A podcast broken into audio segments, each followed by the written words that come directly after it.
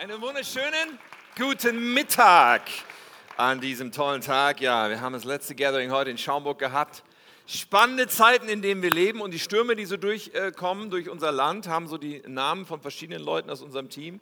Nach Sabine kommt Victoria, also demnächst Sturm Jenny und Sturm was weiß ich. Nein. Hey, ihr seht gut aus. Ich hoffe, ihr seid äh, erwartungsvoll gekommen. Ja, nicht so sehr, was mich angeht, sondern was Gott angeht und was er machen möchte. Freiheit finden ist unser Thema in dieser Predigtreihe. Ich finde es ein hervorragendes Thema, weil Freiheit ist etwas Begehrenswertes. Freiheit ist aber auch etwas, wo wir uns vielleicht fragen, ist das wirklich etwas, was es gibt für uns? Kann ich wirklich in allen Bereichen und komplett frei werden? Jesus spricht über Freiheit in Johannes 8. Wir hatten letzte Woche diesen Vers schon. Er sagt, nur dann, wenn der Sohn, also er spricht über sich selbst, nur dann, wenn der Sohn euch frei macht, seid ihr wirklich frei. Und das ist jetzt nicht so gemeint als große Bedingung, oh, nur wenn vielleicht eventuell der Sohn euch frei macht, sondern das ist gleichzeitig Verheißung, das ist das, was Jesus uns schenken möchte, wahre Freiheit. Und wir wollen entdecken, wie das geht, was es bedeutet. Ist es so ganz easy nach dem Motto, ich bete einmal kurz und dann bin ich frei? Oder gibt es Schritte zu gehen? Gibt es Dinge von meiner Seite, die wichtig sind zu verstehen und zu tun? Nun, das Thema, was heute dieser Predigt zugrunde liegt, ist eins, was, glaube ich, relevant ist für uns alle, was uns alle betrifft, entweder ganz aktuell oder an verschiedenen Punkten unseres Lebens. Und ich habe die Predigt mit dem Titel überschrieben, Atommüll unterm Bett. Ah, vielleicht hast du auch Atommüll unterm Bett, wer weiß. Wer weiß. Wir lesen einen Vers von Paulus, so zum Einstieg beten noch, gehen dann weiter hinein. Epheser der Epheserbrief, Kapitel 4, Vers 31. Dort sagt Paulus, befreit euch. Freiheit finden, okay? Er sagt, befreit euch von Bitterkeit und Wut oder Bitterkeit und Zorn, von Ärger, von harten Worten und übler Nachrede sowie jeder Art von Bosheit. Vater im Himmel, ich danke dir, ich danke dir dafür, dass du uns liebst, dass du dich zu jedem Einzelnen ausstreckst, der diese Worte hört, dass du nicht sagst, mit dir bin ich fertig, sondern ganz im Gegenteil, uns einlädst, dir nahe zu kommen und dass du Freiheit hast für uns. Und ich bete, dass du jedem begegnest mit dem, was wir gerade von dir hören müssen, von dem, was wir gerade brauchen als Offenbarung, als, als geöffnete Augen, von dem, was du uns sagen willst, Herr. Und ich bete, nutze diese Predigt, mach daraus dein Wort für uns, dass wir empfangen von dir direkt was du zu sagen hast, Herr. Amen. Amen. Nun, wir kennen das vielleicht aus unserer eigenen Kindheit oder wenn du Kinder hast, von deinen Kindern oder so, so diese Momente, wo das Kind ins Bett geht oder wie wir als kleines Kind ins Bett gegangen sind und irgendwie uns so eine Angst beschleicht, man vielleicht irgendwo einen Schatten im Zimmer sieht und so denkt, oh, vielleicht ist da irgendwas. Vielleicht ist da ein Monster unter meinem Bett. Oder hast du das schon erlebt, so, dass Kinder Angst haben, wenn sie ins Bett gehen sollen. Man weiß immer nicht so genau, haben sie jetzt wirklich Angst oder wollen sie nur das, den Bettgeh-Prozess irgendwie verlängern. Aber manche Kinder haben wirklich so, oh, wer weiß, was da unter meinem Bett ist. Ist da vielleicht ein Monster unter meinem Bett? Und das Beste, was man als Eltern machen kann, ist die Taschenlampe zu holen und sagen, komm, wir schauen nach. Und in 99,99 Prozent der Fälle ist da kein Monster. Okay? Wir schauen mal nach, leuchten unter das Bett, wir sehen die Staub, Knäuel, aber kein Monster unterm Bett. Nun, Betten sind ja eine faszinierende Sache, oder? Also ich weiß nicht, wie es unter deinem Bett aussieht, aber Betten haben so diese Eigenschaft, da hat man so diesen Platz drunter und da kann man einfach so Sachen drunter schieben und weg sind sie. Aus den Augen, aus dem Sinn. Man kann einfach vergessen, was da noch eventuell unter diesem Bett ist. Und die Vorstellung, die ich heute mitgebracht habe, ich habe euch sogar ein Bild mitgebracht, ist, da ist etwas unter deinem Bett vielleicht und unter meinem Bett, was ehrlich gesagt kein Atommüll ist, aber doch eine gewisse Ähnlichkeit hat mit den Eigenschaften von Atommüll. Ich meine, wenn du wirklich etwas radioaktives Material unter deinem Bett hättest, auch wenn du es nicht siehst, auch wenn du es vielleicht nicht spürst, du würdest sagen, hey, das geht gar nicht. Ich muss alles tun, um das da rauszuholen und um irgendwie, ja, ich kann nicht in diesem Bett schlafen und mich dieser Strahlung aussetzen, oder? Ja, du denkst vielleicht, merkwürdiges Bild.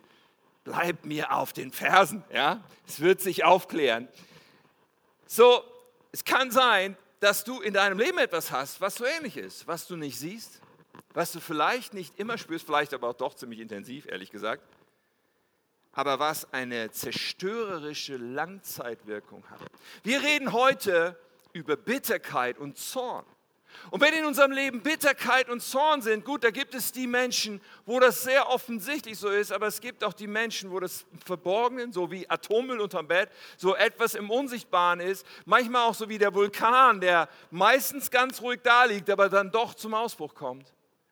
Und wenn wir Bitterkeit und Zorn in unserem Leben haben, ist das mit zerstörerischer Langzeitwirkung. Es ist etwas, was Einfluss hat auf unser Leben, auf unsere Freude, auf unsere Gesundheit, auf unsere Ewigkeit, auf unsere Beziehung mit anderen Menschen, was gravierende Auswirkungen hat. Und ähnlich wie bei Atommüll unterm Bett, sollten wir alles tun, um zu sagen, das hat in meinem Leben nichts verloren. Und unser Thema heute, lass mich das auch noch vorab sagen, es braucht von uns Ehrlichkeit uns selbst gegenüber und es braucht von uns ein gewisses Maß an Mut. Und ich hoffe, das hast du mitgebracht. Mut, dich dem zu stellen. Nun, Bitterkeit, Wut, das kann in unserem Leben etwas sein, was tatsächlich äußerlich selten zu sehen ist. Oder es kann etwas sein, was ausbricht wie ein Vulkan. Vielleicht kennst du so Personen. Es passiert etwas Kleines, eine eigentlich vielleicht sogar nichtige Sache und jemand kriegt so eine Halsschlagader und explodiert förmlich vor Zorn. Und dann gibt es, das ist so ein bisschen Persönlichkeitssache, dann gibt es diese andere Art von Menschen, bei denen hast du so das Gefühl, hm, wenn diese Person redet, wenn sie vielleicht über andere Personen redet oder über ihr Leben redet oder über bestimmte Sachen, die passieren, redet, hm, da ist immer so ein bitterer Beigeschmack. Da ist so ein gewisses, wo du, wo du denkst, hm, was, ja, die Person hat irgendwie ein Problem mit sich, mit anderen. Das immer schwingt diese Bitterkeit mit. Und wir wollen diese Person nicht selber sein, oder? Ich weiß ja nicht, wie es dir geht.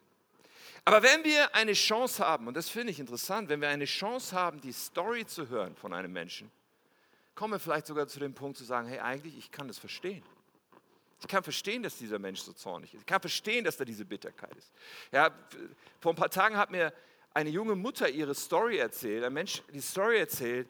Ja, sie sie äh, war schwanger mit ihrem zweiten Kind, total schwierige Schwangerschaft, irgendwie schon nach, keine Ahnung, fünfter Monat oder sowas, musste sie nur noch liegen, war total fertig. Und dann öffnet ihr Mann ihr die Neuigkeit, dass er ein Verhältnis begonnen hat mit seiner Kollegin und auch nicht beabsichtigt, dieses Verhältnis zu beenden. So, und er hatte irgendwie gedacht, naja, aber wir können ja trotzdem irgendwie so als Familie weitermachen und ich habe da irgendwie mein Verhältnis, sie hat ihn dann rausgeworfen, aber hey, ich denke so, ich kann verstehen, wenn du ziemlich sauer bist, wenn du voller Zorn bist, auf so ein Verhalten. Oder wenn dir jemand seine Geschichte erzählt von dem, was er vielleicht über lange Zeit als Kind erleben musste an Missbrauch, vielleicht sexuellem Missbrauch durch Menschen, die eigentlich dazu gedacht sind, einen zu schützen und tatsächlich jemanden missbrauchen oder sogar verkaufen und andere noch ein. Da gibt es die schlimmsten Geschichten und wir Menschen sind in der Lage, Menschen sind in der Lage, einander unfassbar Böses anzutun. Wenn du so eine Geschichte hörst, denkst du, hey, ich kann verstehen, dass da all diese, dieser Zorn oder diese Bitterkeit da ist im Leben. Und natürlich ist das eine menschliche Reaktion. Und es ist eine menschliche Reaktion, zornig zu sein. Oder auch, es ist menschlich, dass uns die Freude geraubt ist, dass wir vielleicht Mauern aufbauen, dass wir vielleicht auch andere von uns fernhalten aufgrund von Erfahrungen, die wir gemacht haben. Es ist menschlich. Oder? Und eigentlich wenn wir diese Person sind, die, du merkst gerade, okay, in meinem Leben gibt es das auch, da gibt es diese, diese, diesen Schmerz, der eigentlich noch da ist und diese, diesen Zorn, der manchmal ausbricht. Eigentlich wissen wir, oder? Eigentlich wissen wir doch, dass das nicht gut ist. Eigentlich wissen wir, dass wir das irgendwie loswerden müssen. Ja, ich weiß auch heute, ich erzähle euch nichts Neues, wenn wir über Bitterkeit und Zorn reden, dass wahrscheinlich jeder zustimmt und sagt, ja, eigentlich müsste ich das loswerden. Nur die Frage ist halt, wie soll das funktionieren? Wir wären gerne frei und bestaunen auch irgendwie. Es gibt ja manchmal so Personen, da denkst du, es ist abgefahren, dass diese Person das schafft. Ja, so Nelson Mandela zum Beispiel. Ich meine, ja, haben wir alle von gehört, südafrikanischer später Präsident, aber er war 27 Jahre im Gefängnis. 27 Jahre, ich meine, es ist eine lange Zeit. Und, sieben, und zwar ungerechterweise, weil er gegen Apartheid aufgestanden ist. Er war 27 Jahre weggesperrt und er kommt aus diesem Gefängnis und lässt das alles hinter sich und vergibt und wird zum Versöhner und Friedensstifter für sein Land. Abgefahren. Ja? Oder ich habe die Geschichte gelesen von Corrie ten Boom, eine Frau, eine niederländische Christin, die, die im Dritten Reich Juden versteckt hat für einige Zeit und dann gefangen genommen. Also dann wurde das aufgedeckt und sie kam ins Konzentrationslager. Und auch ihre Schwester kam ins gleiche Konzentrationslager. Also sie verbringt Zeit in dem Konzentrationslager, ihre Schwester stirbt dort. Aber sie überlebt. Und kurz nach dem Krieg, 1947, bei einem Vortrag, den sie hält, wo sie über Jesus redet und sowas, nach dem Vortrag kommt da ein Mann den Mittelgang runter auf sie zu. Und sie erkennt diesen Mann und weiß, es ist einer von den von den Peinigern, einer von denen, die Aufseher waren in dem KZ, wo sie saß und wo ihre Schwester gestorben ist. Und dieser Mann kommt auf sie zu und die Story endet damit, dass sie diesem Mann die Hand reicht und ihm vergibt. Und du denkst, wie ist das möglich? Ich meine, es ist abgefahren, oder? Wie ist das möglich im Angesicht von dem? Und in der Bibel finden wir auch solche Stories. Ich lese gerade in der Bibel die Geschichte von Josef. Ich meine, das ist ja, da kannst du ja, das ist ja episch. Aber Josef im Alten Testament, ich weiß nicht, ob du vertraut bist mit der Geschichte, aber sein Leben ist so das Setup für absolute Verbitterung und absoluten Zorn auf jeden und alles und überhaupt. Weil wenn du dir seine Lebensgeschichte anschaust, dann wächst er auf mit jede Menge älterer Brüder, die ihn hassen wie die Pest. Und diese Brüder beschließen ihn umzubringen. Und dann besinnen sie sich nochmal und sagen, nee, wir verkaufen den lieber in die Sklaverei. Und dann wird er als junger Mann verschleppt nach Ägypten in ein anderes Land als Sklave und wird Sklave in einem Haus von einem reichen Mann namens Potiphar. Das nächste, was passiert, ist, dass die Frau von Potiphar ihn angräbt und ihn anbaggert und was von ihm will und er aber treu bleibt seinem Chef gegenüber und so weiter, sich nichts zu Schulden kommen lässt. Das Ende vom Lied ist, dass sie ihn anschwärzt und er in den Knast landet. Das ist aber auch noch nicht alles. Dann sitzt er jahrelang im Gefängnis. Irgendwann wird ein Mundschenk vom Pharao, vom König von Ägypten, ins Gefängnis geschmissen. Und er hilft diesem Mundschenk und, und äh, legt ihm seine Träume aus und so weiter. Und der Mundschenk nach dem Motto, wenn du dann rauskommst, dann denk an mich, dass ich hier ungerecht im Gefängnis sitze. Der Mundschenk kommt raus und vergisst Josef. Weißt du, Situation nach Situation nach Situation, wo du denkst, also ich könnte es verstehen, wenn er absolut zornig und verbittert wäre über all das, was ihm im Leben passiert ist und all das, was ihm Leute angetan haben. Und dann wundersam, die Story lohnt sich zu lesen erstmal, diese, am Ende, er wird dann er wird dann rausgeholt, er wird sogar befördert zum zweiten Mann im Königreich, der, die rechte Hand vom Pharao. Und dann kommen seine Brüder die, die ihn verkauft haben, die, die ihn am liebsten umgebracht hätten, seine Brüder kommen, weil Hungersnot ist und weil es dort was zu essen gibt. Und er erkennt seine Brüder wieder und er ist in der Machtposition jetzt. Er ist in der Position, Rache zu Er ist in der Position, jetzt endlich. Und was tut er? Er vergibt seinen Brüdern. Ganz ehrlich, also ich, ich denke, wow, das ist krass.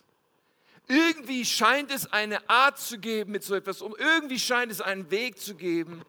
Aber wie, bitteschön, geht das? Wie ist sowas möglich? Und wenn man über das Thema Vergebung redet, so nach meiner Wahrnehmung gibt es immer so verschiedene Gruppen in einer großen Gruppe, wie wir heute hier sind. Da gibt es diejenigen, die sagen, ah ja, ich, ich müsste vergeben. Eigentlich müsste ich vergeben, aber ich fühle irgendwie nicht die Kraft und nicht, die, nicht den Mut, das zu tun. Oder dann gibt es Menschen, die sagen, nee, da ist diese Person, aber wenn ich der vergeben würde, das fühlt sich so an, als würde ich sie vom Haken lassen. Als würde ich sie irgendwie loslassen und das ist doch nicht fair. Und dann gibt es die Personen, die sagen, normalerweise, ja, ich, ich, ich habe gebetet, ich habe vergeben. Ja, ich wusste, dass ich vergeben muss und ich habe das ausgedrückt. Aber es läuft mir immer wieder über die Bergdecke. Dieser Groll, der kommt immer wieder zurück. Dieser, dieses Gefühl und, und das ist immer wieder da. Was ist damit? Und dann natürlich diese Fragen rund um das Thema. Zum Beispiel, wie kann Vergebung funktionieren, wenn der andere sich nicht entschuldigt, wenn der andere überhaupt nicht seine Schuld einsieht, vielleicht sogar, wenn der andere gar nicht mehr lebt. Wie soll ich vergeben? Oder auch diese Frage von, ja, bedeutet Vergebung, dass ich mir das weiterhin antun lasse, was mir angetan wurde schon so lange? Wichtige Fragen. Wir wollen diesen Fragen auf den Grund gehen heute und wollen uns das anschauen. Und wir gehen zurück zu unserem Eingangsvers von Paulus und steigen da ein. Ich finde es faszinierend, aber auch irgendwie krass, was Paulus hier sagt. Befreit euch von Bitterkeit und Wut. Befreit euch. Er, ich meine, das ist ja unzumutbar eigentlich. So jemanden zu sagen, der, der Schlimmes erlebt hat, der vielleicht Traumatisches und dann zu sagen, befrei dich. Und er drückt das aktiv aus. Ich bitte uns, dass wir das sehr wach wahrnehmen. Er sagt nicht, lass dich befreien und bete und schau dann, dass Jesus dich befreit oder sowas. Nein, er sagt, befreit euch. Eine Aktion, die du selber durchführst. Befrei dich. Okay? Krass. Liegt das etwa in meiner Hand? Und irgendwie gibt es in mir so eine Seite, die sagt, Paulus, hast du eigentlich eine Ahnung, wie es im Real Life so geht, was, was so los ist? Für mich ist es tröstlich zu wissen, dass Paulus den Epheserbrief nicht am Strand Malediven unter Palmen mit dem äh, äh, Caipirinha in der Hand irgendwie geschrieben hat, sondern als Paulus den Epheserbrief schrieb, war er selbst in Gefangenschaft in Rom auf lange, unbestimmte Zeit, ungerechterweise. Und er schreibt, Befreit euch von Bitterkeit, befreit euch von Zorn. Herrlich, Paulus. Crazy. Wie funktioniert das? Ähm, für uns klingt das, weiß ich nicht, also gerade wenn man in der Situation ist und denkt, mir ist so viel angetan worden, ich glaube, das klingt geradezu unrealistisch. Wie soll das möglich sein? Und warum klingt das so unrealistisch? Ich glaube, das kommt aus diesem vielleicht manchmal unbewussten Denken und Mindset, ich reagiere ja nur. Mir wurden Dinge angetan. Ich kann doch nichts dafür, dass der andere sich so schlimm verhalten hat. Ich kann doch nichts dafür, für das, was mir passiert ist. Es ist nicht meine Schuld, dass mir das angetan wurde, was in vielen Fällen ja richtig ist und, und, und erstmal so stimmt. Aber das Fazit, was sich in uns formt, ist so etwas wie, ja, ich bin das Opfer. Und wenn wir erstmal die Position eingenommen haben in uns, das Opfer zu sein und sagen, okay, was ist ein Opfer? Ein Opfer, ein Opfer kann nichts dazu. Ein Opfer kann auch nichts ändern. Ein Opfer ist machtlos. Ein Opfer hat keine Wahl. Ein Opfer hat keine Kontrolle über das, was ihr angetan wird. Ein Opfer ist gefangen in Umständen, die ihm angetan wurden.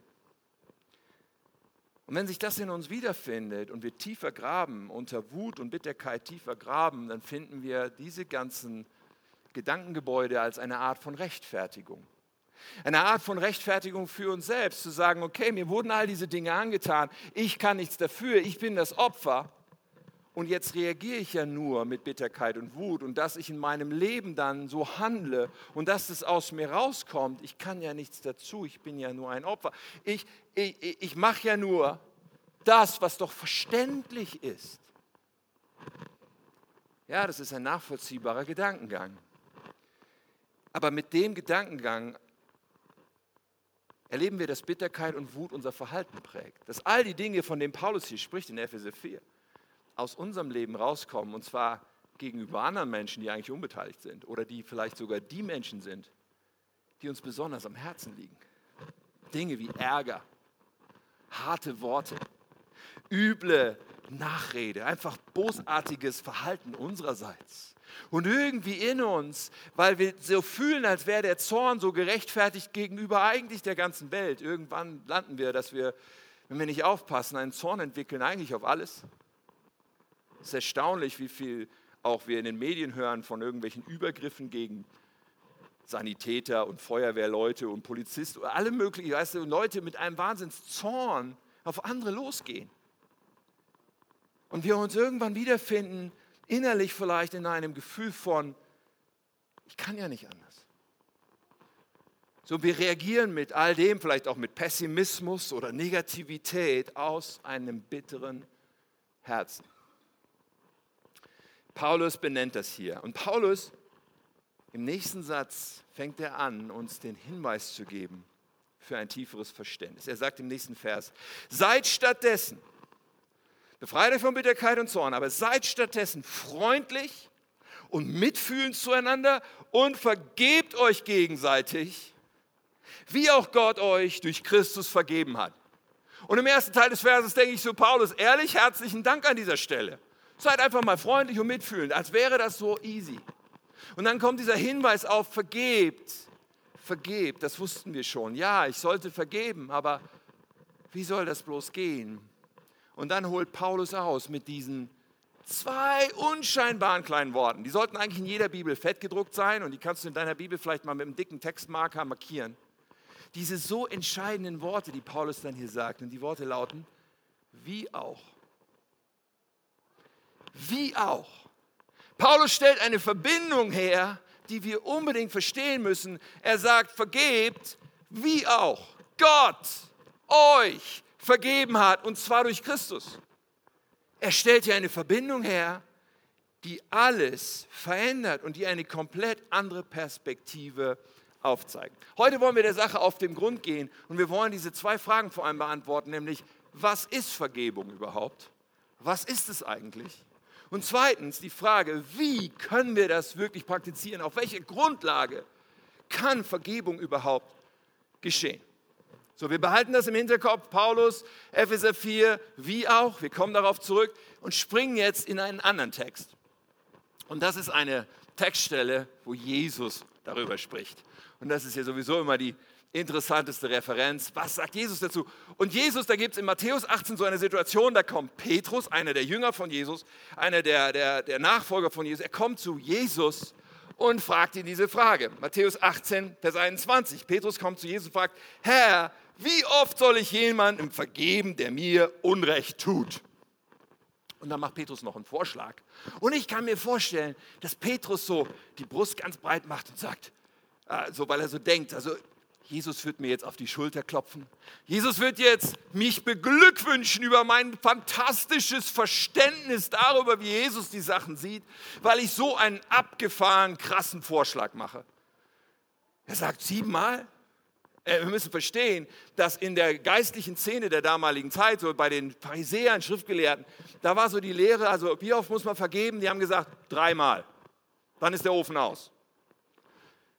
Und Petrus hat sich überlegt, also die sagen dreimal. Bei Jesus ticken die Uhren irgendwie anders. Das habe ich schon mitgeschnitten. Ich verdoppel das mal und lege noch einen drauf. Dann ist Jesus bestimmt happy damit, wenn ich sage siebenmal. Also ich meine, dann muss Jesus doch eigentlich in Begeisterungsstürme ausbrechen. Sage siebenmal? Und dann antwortet Jesus, und Jesus antwortet scheinbar irgendwie so mit einer Matheaufgabe. Denn Jesus sagt, nein, 70 Mal, siebenmal. Okay, Matheunterricht, 70 mal 7 mal, 490 Mal. Nee, du hast es nicht verstanden. Das ist nicht, was Jesus sagt, 490 Mal. Er gibt eine Matheaufgabe und doch gibt er eigentlich das Gegenteil einer Matheaufgabe. Das, was Jesus hier sagt, ist, hör auf zu rechnen. Das, was Jesus hier sagt, ist, hör auf, aufzulisten, gegenzurechnen, Listen zu führen. Das, was Jesus hier sagt, ist, vergib einfach immer, immer, immer wieder. What? Nun, wenn Jesus uns damit stehen lassen würde, ganz ehrlich, dann würde ich erstmal ziemlich viel an meinem Kopf kratzen und denken, was soll das bedeuten? Aber dann fängt Jesus an, eine Geschichte zu erzählen und die ist so hilfreich. Er fängt an, ein Gleichnis zu erzählen. Und dieses Gleichnis ist deswegen so hilfreich, weil es uns Einblick gibt darin, welche Bedeutung Vergebung für Gott hat was mega ist, was Vergebung überhaupt ist. Und es wird uns geholfen mit einem Bild, was Jesus benutzt, was das Wesen der Vergebung angeht und hilft uns das zu verstehen. So, ich will uns die Geschichte einfach kurz erzählen. Ich lese jetzt nicht den ganzen Text, könnt ihr zu Hause mal machen, Matthäus 18. Aber in der Geschichte geht es um Folgendes. Jesus sagt, da gibt es einen König und da gibt es einen Mann, der diesem König eine irre, gigantisch große Summe Geld schuldet. Ja? Irgendwie so, keine Ahnung, 1000 Milliarden Euro oder sowas, keine Ahnung, unbezahlbar viel Geld. Und der König sagt, gib mir das Geld wieder. Und der Mann sagt, ich kann es nicht zurückgeben. Und der König sagt, okay, dann nehmen wir jetzt noch deine Familie dazu und deine Kinder und die verkaufen wir alle in die Sklaverei, damit ich wenigstens so ein paar äh, Mini-Promille von dem Geld wiederbekomme. Und dann hast du es davon.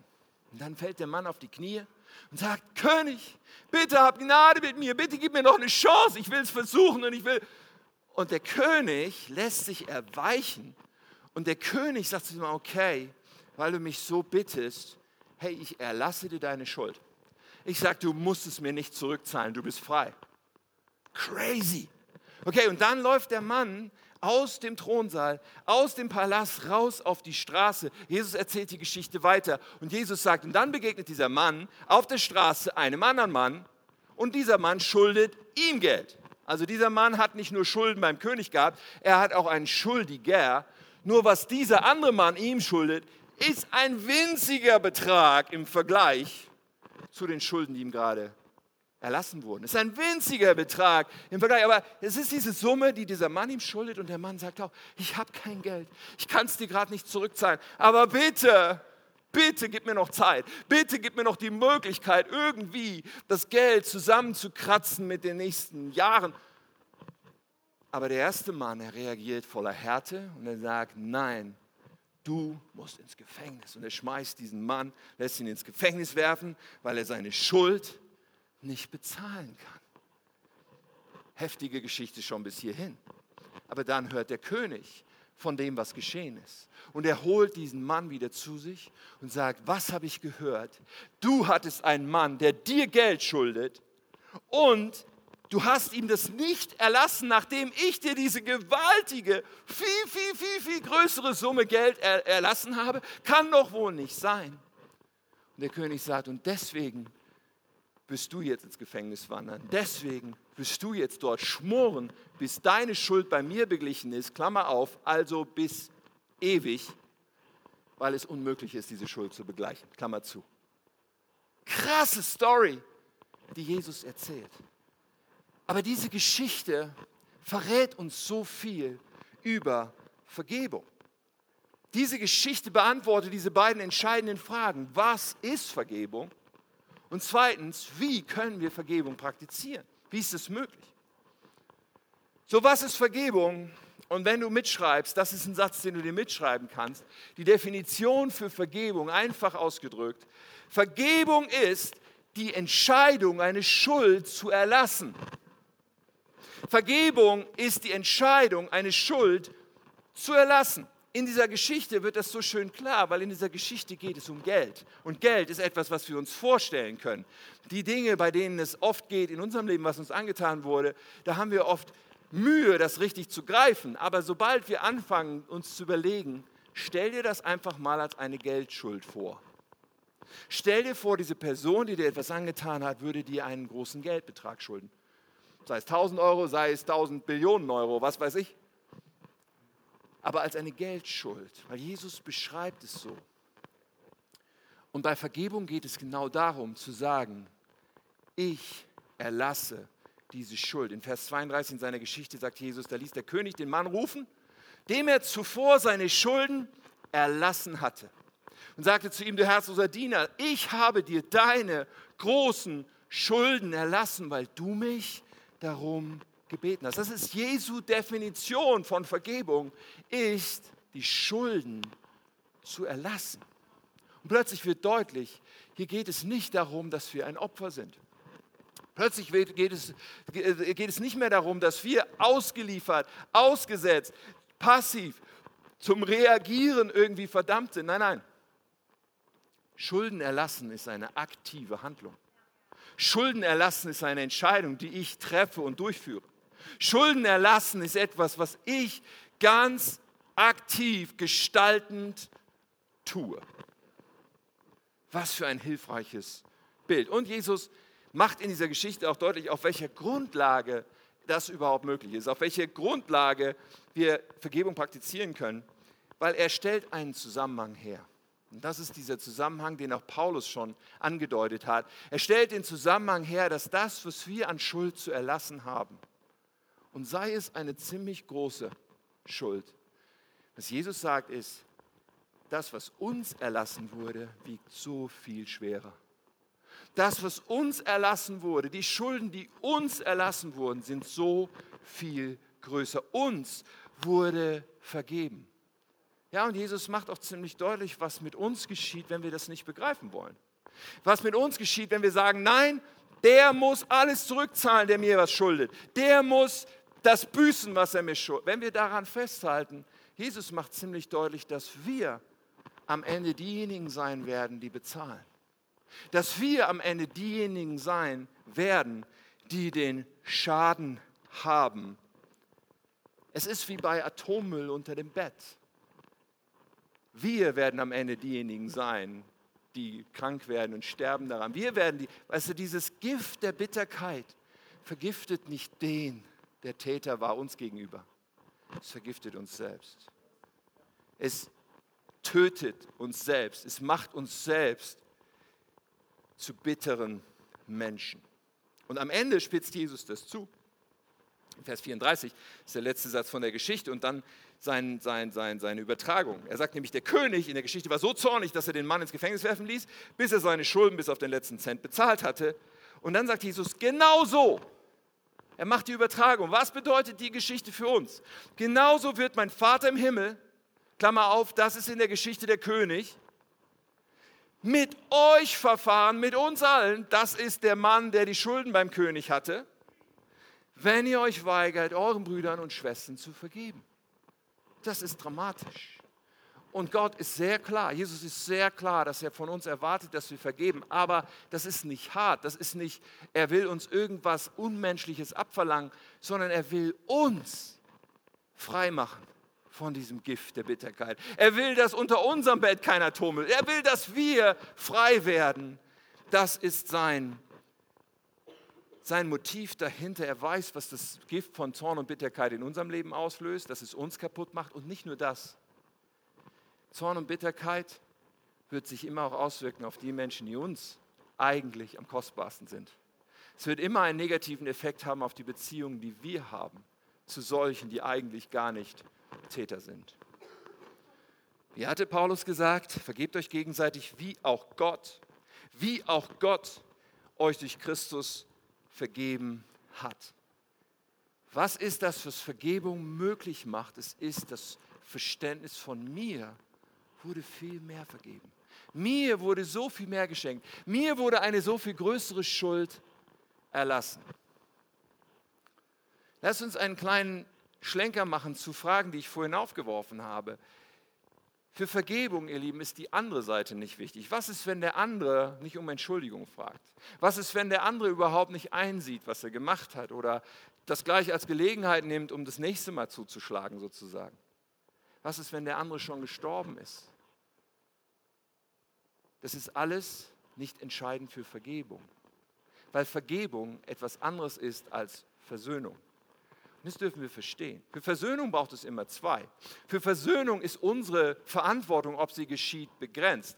In Römer äh, 12, Vers 18 sagt Paulus, wenn es möglich ist, ja, wenn es möglich ist, heißt, es kann sein, dass es nicht möglich ist. Wenn es möglich ist und soweit es an euch liegt, lebt mit allen Menschen in Frieden.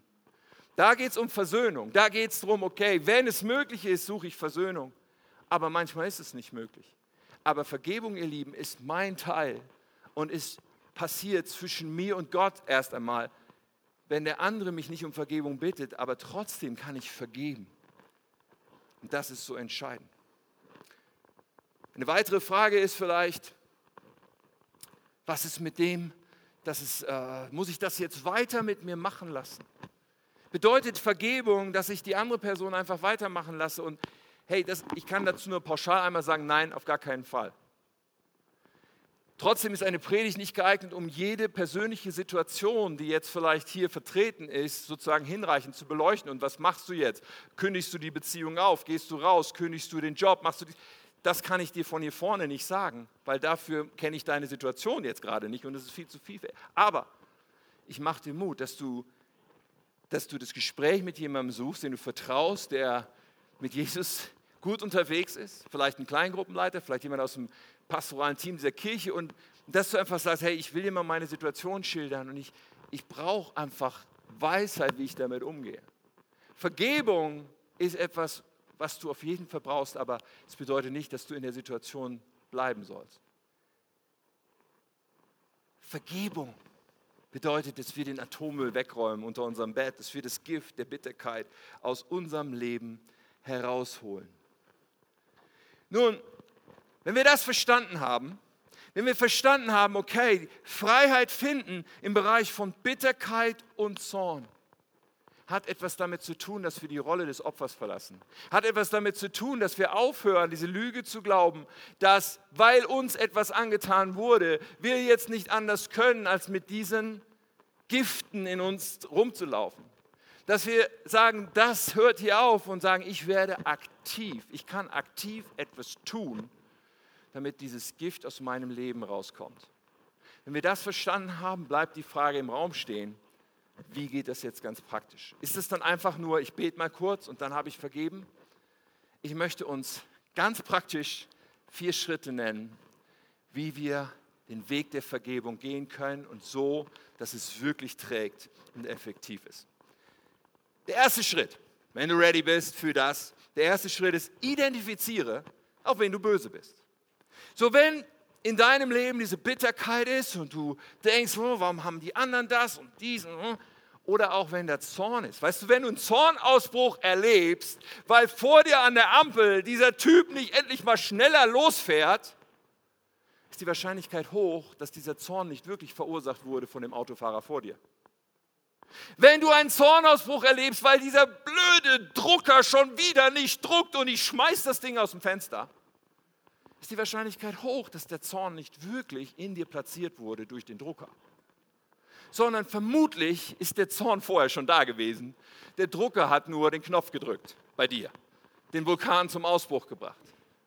Deswegen ist es so wichtig, dass wir der Sache auf den Grund gehen. Und manchmal ist es sehr klar und offensichtlich, du weißt sofort. Manchmal ist es ein bisschen mehr tricky und schwierig. Manchmal musst du dir sogar Hilfe suchen, um herauszufinden, Warum habe ich diesen Knopf, der dazu führt? Was ist da los? Wo kommt das eigentlich her? Aber es ist so wichtig, dass wir identifizieren, die Person oder vielleicht sind es mehrere, wo du eine kleine Liste brauchst. Wer hat mich so verletzt, dass das in mir daraus geworden ist? Ich habe in meinem Leben viele Jahre mit sehr starkem Jezorn zu tun gehabt. Und das brach immer in solchen Situationen aus, wo mir etwas nicht gelungen ist, wo mir ein Missgeschick passiert ist, wo etwas nicht funktioniert hat und ich so übermannt wurde von einem Gefühl von, du bist halt, du, du kannst es halt nicht. Du bist halt ein Loser. Du kriegst es halt nicht auf die Reihe. Und dann bin ich unwahrscheinlich zornig geworden auf mich. Bis zu einem Moment, wo ich wusste, ich will diesen Weg nicht weitergehen wo, wo mein erstes Kind da war, noch klein, ich dachte, ich will nicht, dass meine Tochter aufwächst mit einem jähzornigen Vater. Und dann habe ich Beratung gesucht. Und dann hat mich der Berater durch verschiedene Fragen geführt und so weiter. Und dann wurde deutlich irgendwann, okay, in meiner Kindheit gab es einige Situationen mit meinem Vater. Und mein Vater liebt mich, ich habe eine gute Beziehung zu ihm. Er hat es nicht mit Absicht getan. Aber es gab in der Kindheit Situationen, ich war äh, jünger als meine ältere Schwester. Es gab Situationen, wenn es um praktische, handwerkliche Dinge ging, wo ich den Satz zu hören bekam, ach Tim, du kannst das nicht. Du bist noch zu klein oder du kannst es, das ist nicht so dein Ding. Bist halt nicht der Handwerker, du kannst das nicht. Nicht böse gemeint, gedankenlos gesagt und doch hat es bei mir etwas bewirkt und doch ist bei mir irgendwie ein, ein Stachel stecken geblieben. Und später, wenn Dinge passierten, wo ich es nicht auf die Reihe bekam, kam all dieser, diese Zorn raus. Und ich konnte einen Prozess gehen der Vergebung für mich. In dem Fall, weil es eben beim Gegenüber um jemanden ging, der es nicht böse gemeint. Da konnte ich auch das Gespräch suchen und einfach sagen, hey, ich will es dir mal erzählen, was mir klar geworden ist. Und, und ich, ja, ich nehme dir nichts übel, aber das war auch nochmal gut. Aber ich musste identifizieren, was ist das eigentlich? Übrigens, nebenbei bemerkt, Worte haben so eine Kraft, oder? Wir sollten uns gut überlegen, wie wir mit Worten umgehen. Auf Worte, ob wir sie in Kinder sprechen oder in Erwachsene. Worte sind wie Nitroglycerin. Das ist ein abgefahrenes Bild, aber die Tage habe ich über Nitroglycerin gelesen. Nitroglycerin ist eigentlich ein Sprengstoff, okay? Es ist eigentlich etwas, was eine unfassbare Zerstörungskraft haben und entwickeln kann und entfalten kann. Und Worte sind so, sie können etwas unglaublich Zerstörerisches sein. Aber dann habe ich gelernt über Nitroglycerin, dass es auch als Arznei benutzt wird für bestimmte Herzerkrankungen. Dass es sozusagen ein Arzneimittel ist, womit man Herzen heilen kann. Ich dachte, abgefahren. Und genau so sind Worte. Je nachdem, wie wir sie einsetzen, können sie zerstören oder heilen.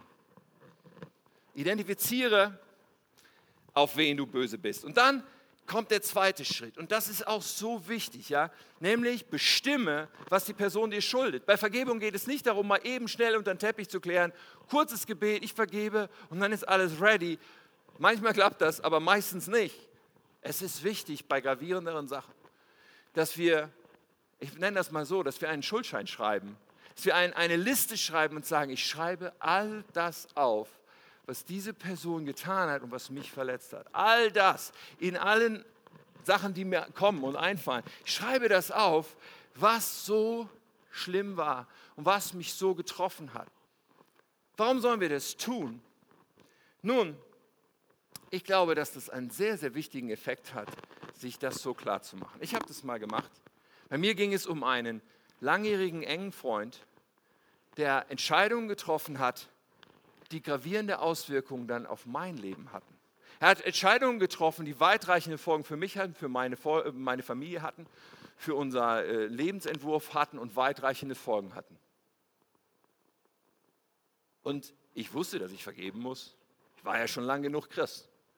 Ich wusste, dass es, ich habe auch gebetet, ich vergebe. Aber irgendwie, mir lief das immer wieder über die Bettdecke. Dieser Groll kam immer wieder hoch.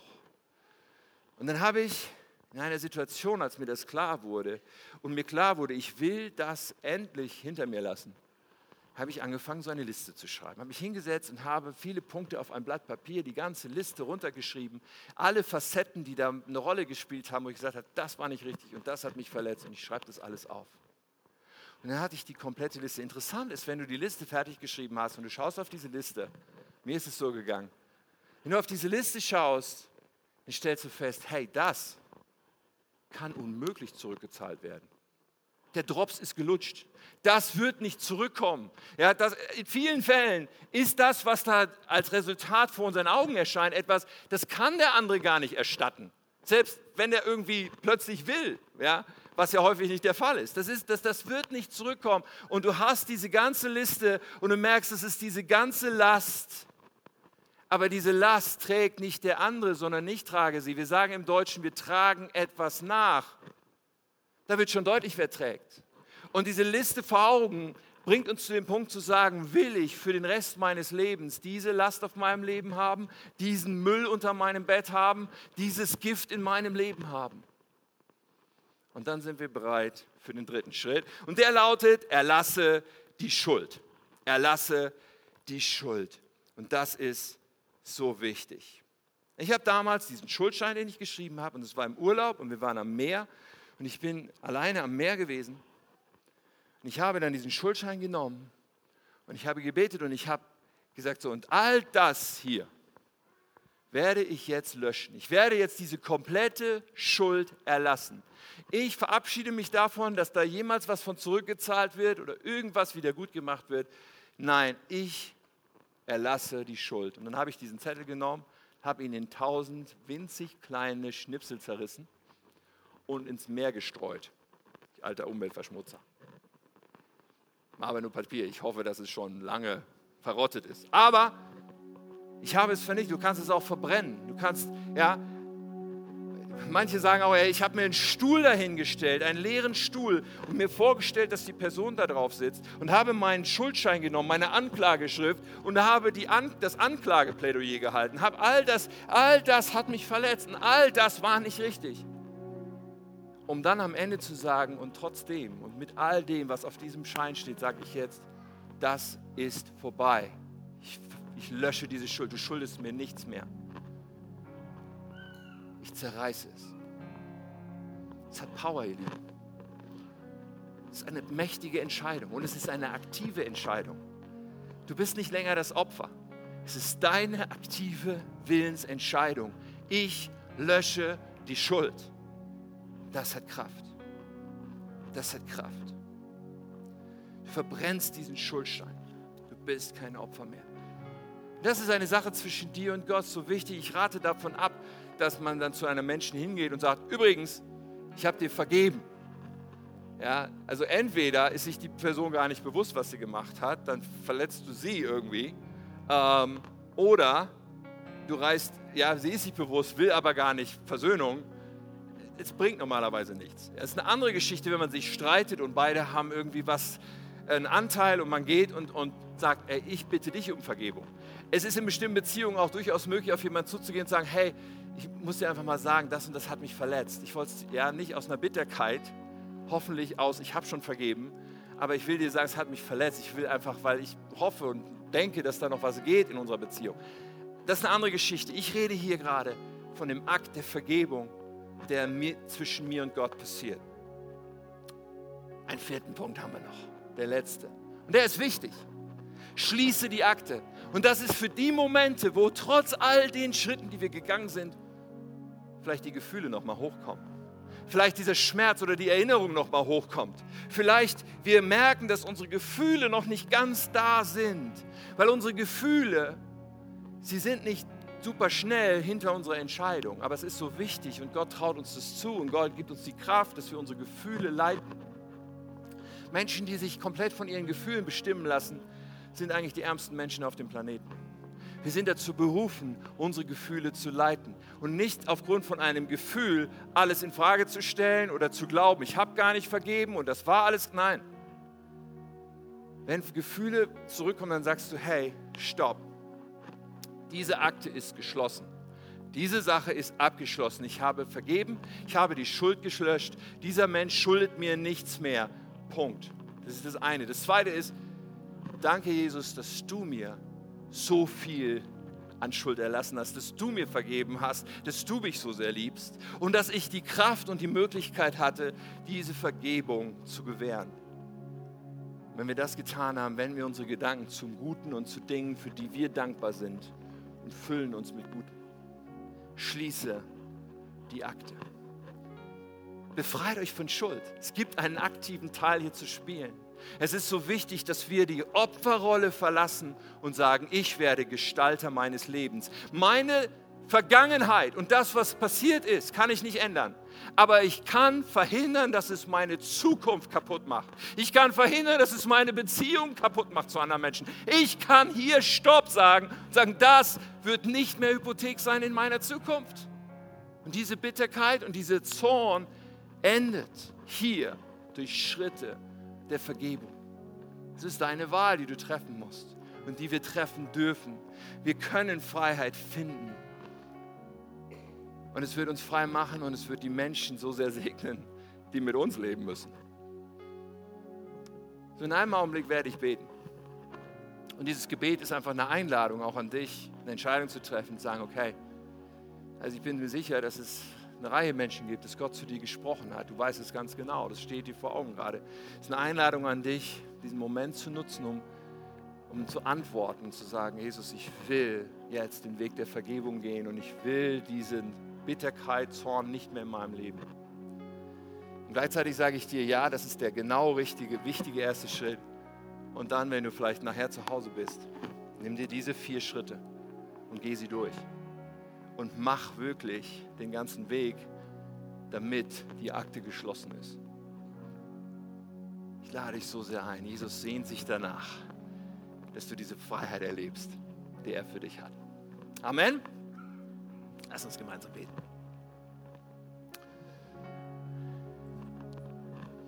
Jesus. Herr Jesus, auf dich zu schauen darauf zu schauen, dass du uns geliebt hast, als wir noch nichts von dir wissen wollten. Darauf zu schauen, dass du uns vergeben hast, dass wir unabhängig sein wollten von dir. Das ist so entscheidend. Und das rückt unsere Perspektive zurecht. Danke, Herr, dass wir, dass wir frei sind, dass unsere Schuld erlassen ist vor dir. Und Herr, im Lichte dessen wollen wir umgehen mit all dem, was zwischen Menschen passiert, mit all dem, was in unserem Leben geschehen ist und was andere getan haben. Ich bete heute, Geist Gottes, dass du wirkst und dass du Menschen heute diesen Mut gibst. Dass da, wo du uns vor Augen führst, dass da noch eine Rechnung offen ist, dass dieser Schuldschein noch irgendwie in unserer, in unserer Faust äh, geballt ist, sondern dass wir sagen, ich will heute den Punkt setzen. Ich will heute den Weg der Vergebung gehen und ich will das hinter mir lassen. Ich will diesen Schuldschein hinter mir lassen und ich will die Bitterkeit hinter mir lassen und den Zorn. Oh Herr, komm und diene jetzt Menschen. Rühre Herzen an.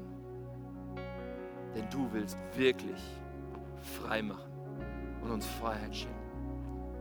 Jesus, lass uns ergreifen, dass wir keine Opfer sind. Lass uns ergreifen, dass nicht unsere Vergangenheit unsere Zukunft bestimmen wird. Lass uns ergreifen, dass du einen anderen Weg für uns hast. In Jesu Namen. Beten dich an. Stellvertretend für jeden, der diese Entscheidung jetzt treffen will, sagen wir, wir gehen den Weg der Vergebung. Wir wollen diesen Schuldschein, diesen Schuldschein streichen, löschen und erlassen. In Jesu Namen. Den Weg der Vergebung.